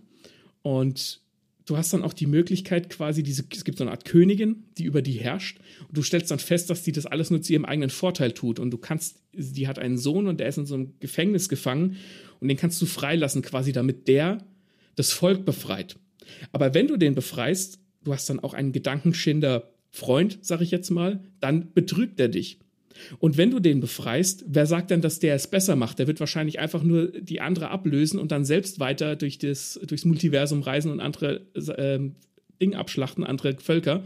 Also ist es quasi am besten, wenn du sie zum, zur Befreierin ihres eigenen Volkes machst. Und da kommen da hängen Entscheidungen zusammen, die Auswirkungen auf andere Entscheidungen haben, die kannst du nicht überblicken. Und dann musst du mit deiner Entscheidung leben. Gut, du kannst laden, aber das ist ja, wer lädt denn schon, wenn was schief geht? Sehr langweilig. Wer hat denn die Zeit für all das? ich weiß nicht, aber es Wann ist, soll es, man es das macht, machen, Maxi? Das, es hat unfassbar viel Spaß gemacht. Es ist halt ein rundenbasierendes Kampfsystem, das auch noch wahnsinnig gut ist dazu. Ähm, das muss man halt mögen, aber allein für die Story kann ich jedem empfehlen, dieses Spiel zu spielen. Ich habe es vorhin angeteasert. Es gibt dir auch immer nur genau so viel Informationen, wie du brauchst, damit du ungefähr abschätzen kannst, was die richtige oder die falsche Entscheidung ist.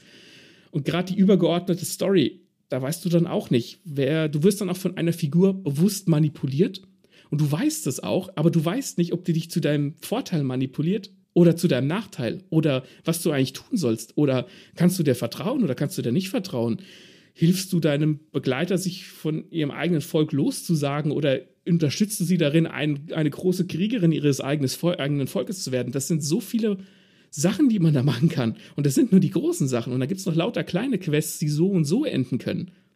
Das ist, das ist Wahnsinn. Habe ich noch nie erlebt. Äh, zum Abschluss kann ich nur sagen, wenn ihr ein Herz für Rollenspiele habt und ein Herz für gut geschriebene Figuren und Geschichten und Welten und äh, gern dieses Abenteuer selbst erleben wollt in Baldur's Gate 3, spielt es. Es ist, es ist ein Meilenstein und viele Rollenspiele oder fast alle Rollenspiele werden sich wahrscheinlich daran messen lassen müssen. Okay. Maxi, du hast uns hier eine abschließende Frage hingeschrieben. Und zwar, sind Videospiele besser als Bücher, um Geschichten zu erleben? Ich fange mal an, ich bin mal so frei, okay? Ja, ja, mach du. Ich würde sagen, man kann nicht sagen, ob sie besser sind oder schlechter. Sie können es halt einfach anders machen.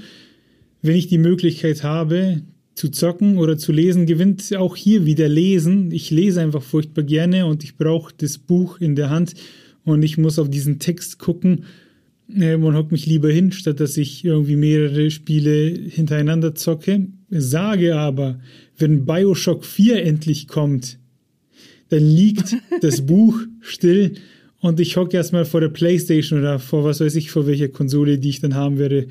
Ähm, auf jeden Fall, ne, gibt es so ein paar Highlights, die muss ich auf jeden Fall erleben. Äh, aber ansonsten brauche ich für meine Geschichten das Buch und Videospiele brauche ich nicht für Stories. Videospiele brauche ich für das Feedback, für geile Action, ähm, für, für die Dynamik. Das ist meine Antwort. Warum, warum unterscheidest du da eigentlich so stark? Weiß ich nicht, das ist dann. Das, das, müssten wir einen Therapeuten oder einen Psychologen zu Rate ziehen, was da im Kopf bei mir passiert. Aber keine Ahnung. Ich kann auch, ich weiß es nicht, weil ich zocke halt nicht so gerne. Ich lese halt lieber. Ich weiß nicht, äh, ob das an der Erziehung liegt oder woher das kommt. Aber zum Abschalten mache ich beides gerne. Aber irgendwie ist das Buch schneller zur Hand genommen als die Konsole angemacht. Ich weiß es nicht. Ja, ja. Na, es ging jetzt auch darum, weil du gesagt hast, du willst beim Zocken Action, weil, wie gesagt, ich dachte ja eigentlich, dass Ace Attorney dir zum Beispiel gefällt und das hat dir nicht gefallen, obwohl da eigentlich so viele Sachen drin sind, die dir gefallen müssten. Aber da war das dann so, das ist ein Videospiel und kein Buch. Wäre es ein Buch gewesen, hätte es dir verschutlich gefallen oder ein Manga. Und das, äh, diese Diskrepanz meine ich eben. Dann machen wir das fast kurz auf, weil ich, ich glaube, ich, es, es liegt tatsächlich an diesem Feedback. Wenn ich ein Buch lese, dann hm. will ich die Geschichte erleben und wenn ich zocke, dann will ich was machen. Und jetzt bleiben wir mal bei Shootern und da schieße ich und da will ich die Gegner treffen, da will ich vor den Monstern weglaufen.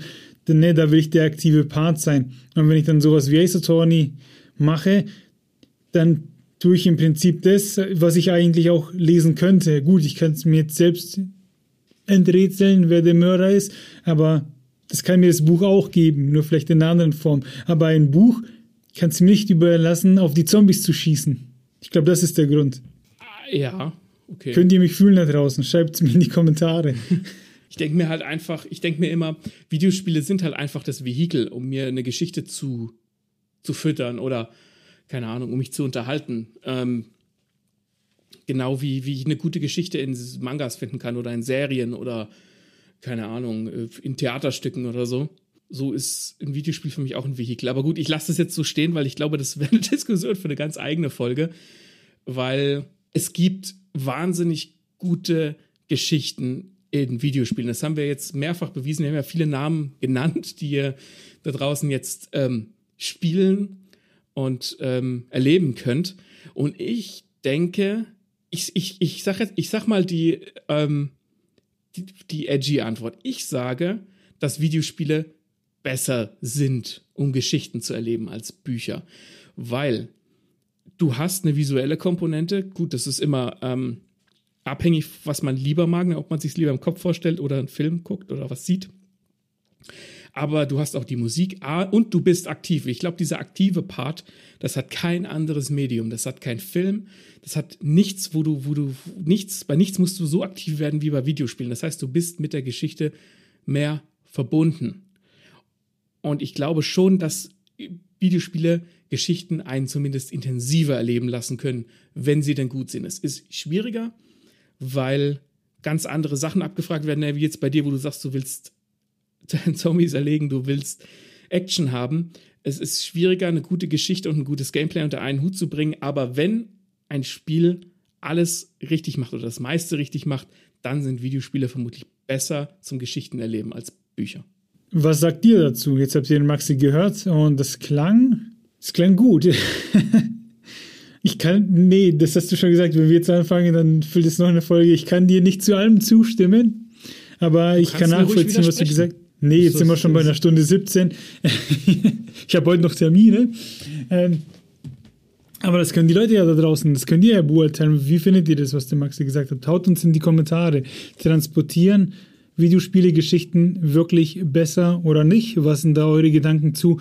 Und, das noch wichtiger ist, was sind denn eure Highlight-Stories in Videospielen? Welches Spiel hat euch zuletzt gepackt, wo ihr am Ende Tränen in den Augen hattet, weil ihr euch dachtet, fuck, ist das eine geile Geschichte. Her damit. Beenden wir damit die Folge, Maxi? Müssen wir ja wohl, auch wenn wir noch so viel äh, sagen könnten. Vielleicht machen wir irgendwann mal eine Follow-up-Folge dazu. Genau, aber bis dahin kommt die nächste Folge dazwischen. Die kommt wann, Maxi? Die nächste Folge, und jetzt Obacht, äh, da draußen, die nächste Folge kommt schon in zwei Wochen, nicht in drei Wochen, und zwar am 6. Dezember. Das hat den Grund, ähm, weil wir unsere Jahresrückblickfolge für 2023 zwischen Weihnachten und Silvester bringen wollen. Und damit sich das besser aufgeht, ziehen wir die nächste Folge einfach vor. Aber dafür wird die nächste Folge heiß. Und mit einem Gast. Oh, es wird heiß im Winter. Geil. Wenn ihr Spaß an dieser Folge hattet und generell an unseren Folgen, dann lasst uns doch Feedback da in Form von Likes, Spotify-Sternen, netten Kommentaren und allem. Da freuen wir uns sehr drauf. Ich glaube, da kommt gerade die DHL, vielleicht hast du das Klingeln gehört. ja. Deswegen machen wir Schluss. Vielen Dank, dass ihr reingehört habt. Wir sehen uns dann und hören uns beim nächsten Mal. Tschüss. Frohes Zocken.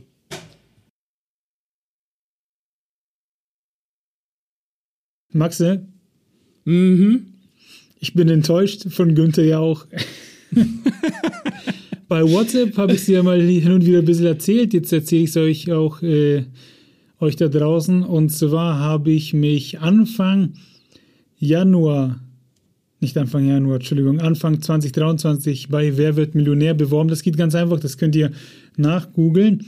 Und auch einfach aus einer Laune heraus.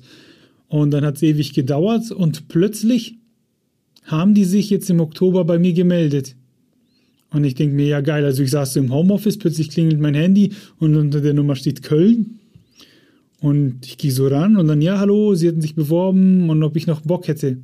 Na klar habe ich Bock, ne? Und dann geht's direkt los. Äh, ein kleines Quiz musste ich machen, Fragen beantworten und äh, viele Fragen auch zu meiner Person beantworten. Und dann habe ich wohl die erste Runde damit bestanden. Und dann haben wir einen Termin ausgemacht für die zweite Runde. Und da sollte ich dann lustige, lustige Anekdoten aus meinem Leben vorbereiten, ähm, überlegen, was ich mit den Millionen mache, wenn ich sie kriege. Ne, eben sowas, halt vieles zu meiner Person schon mal nochmal mehr überlegen, was ich halt erzählen kann oder was vielleicht auch der Jauch dann braucht, ne, was er an seinem Computer mhm. sieht, wurde mir so nicht gesagt, aber ich sollte mir halt was überlegen, was vorbereiten und natürlich einem weiteren Quiz stellen. Und ich glaube, das waren 25 Fragen oder so, die ich dann beantworten musste. Das war dann über Teams und nur meine Kamera waren. Das war ein bisschen unangenehm, aber ich dachte mir, okay, okay. ich will in die Show, deswegen rolle ich mit euch, äh, mit euren Regeln. Und ich musste auch Bilder einsenden von mir. Und dann habe ich dieses Quiz gemacht, dann haben wir über mich gesprochen und ich hatte eigentlich ein ganz gutes Gefühl. Und die Dame, die auch sehr nett war, ähm, hat dann gesagt, so ab heute zwei Wochen, wenn wir uns da nicht melden, dann können Sie sich nochmal bewerben. Und ich, okay. Das ist so mies. Und dann habe ich mir diesen... Sie sagen, du, Sie, wir melden uns, wenn wir sich melden, sind sie raus. Ja, genau. Und heute ist Aufnahme. Theoretisch hätten sie sich Gelder, äh, gestern melden müssen. Sie haben sich nicht gemeldet. Und ich war am Boden zerstört, weil so eine Chance, die kriegst du nie wieder. Und die hat mir auch gesagt, ähm, die haben das über so einen Zufallsgenerator gemacht und mein Name ist eben erschienen. Ne? Und da bewerben sich Tausende von Leuten, Millionen und halt die auch öfter. Und dass dann mein Name rauskam und dann hat es nicht geklappt, das macht mich Fuchsteufelswild, weil man will natürlich die Chance nutzen, Cash machen. Ist ja, auch wenn man die Millionen nicht macht, ist das eine Erfahrung und wenn man da 32.000 ja. Euro mitnimmt, ist das schon geil. Hat leider nicht geklappt und ich bin sehr traurig. Ähm, und ich wäre gern beim Jauch gesessen und ich hätte ihm gern ein Reklamheft zum Unterzeichnen gegeben. Klappt nicht. Schade. Wenn ihr euch aber bewerben wollt, ne, wie ihr seht, das passiert. Jetzt habt ihr erfahren, was ihr in Anführungsstrichen durchmachen müsst. Man hat tatsächlich die Chance, dran zu kommen. Hätte ich auch vorher nicht gedacht. Wenn du die Millionen gewonnen hättest, wie hättest du, was hättest du damit gemacht? Das ist einfach zu beantworten. Ähm, auf jeden Fall eine Japan-Reise, eine größere. Und dann natürlich Bücher, Mangas gekauft, wie blöd. Und dann hätte ich das Geld hergenommen, um einfach selbstständig zu sein, um zu gucken, okay, wie kann man LUL fördern, dass das ein Beruf wird, wie kann ich mich als freier Texter groß machen, auch als Lektor oder ähm, genau und Bücher schreiben.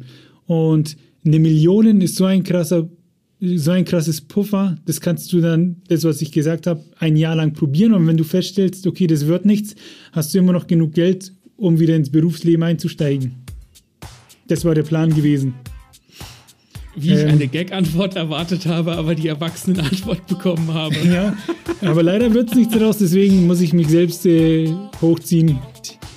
Ich brauche die nicht.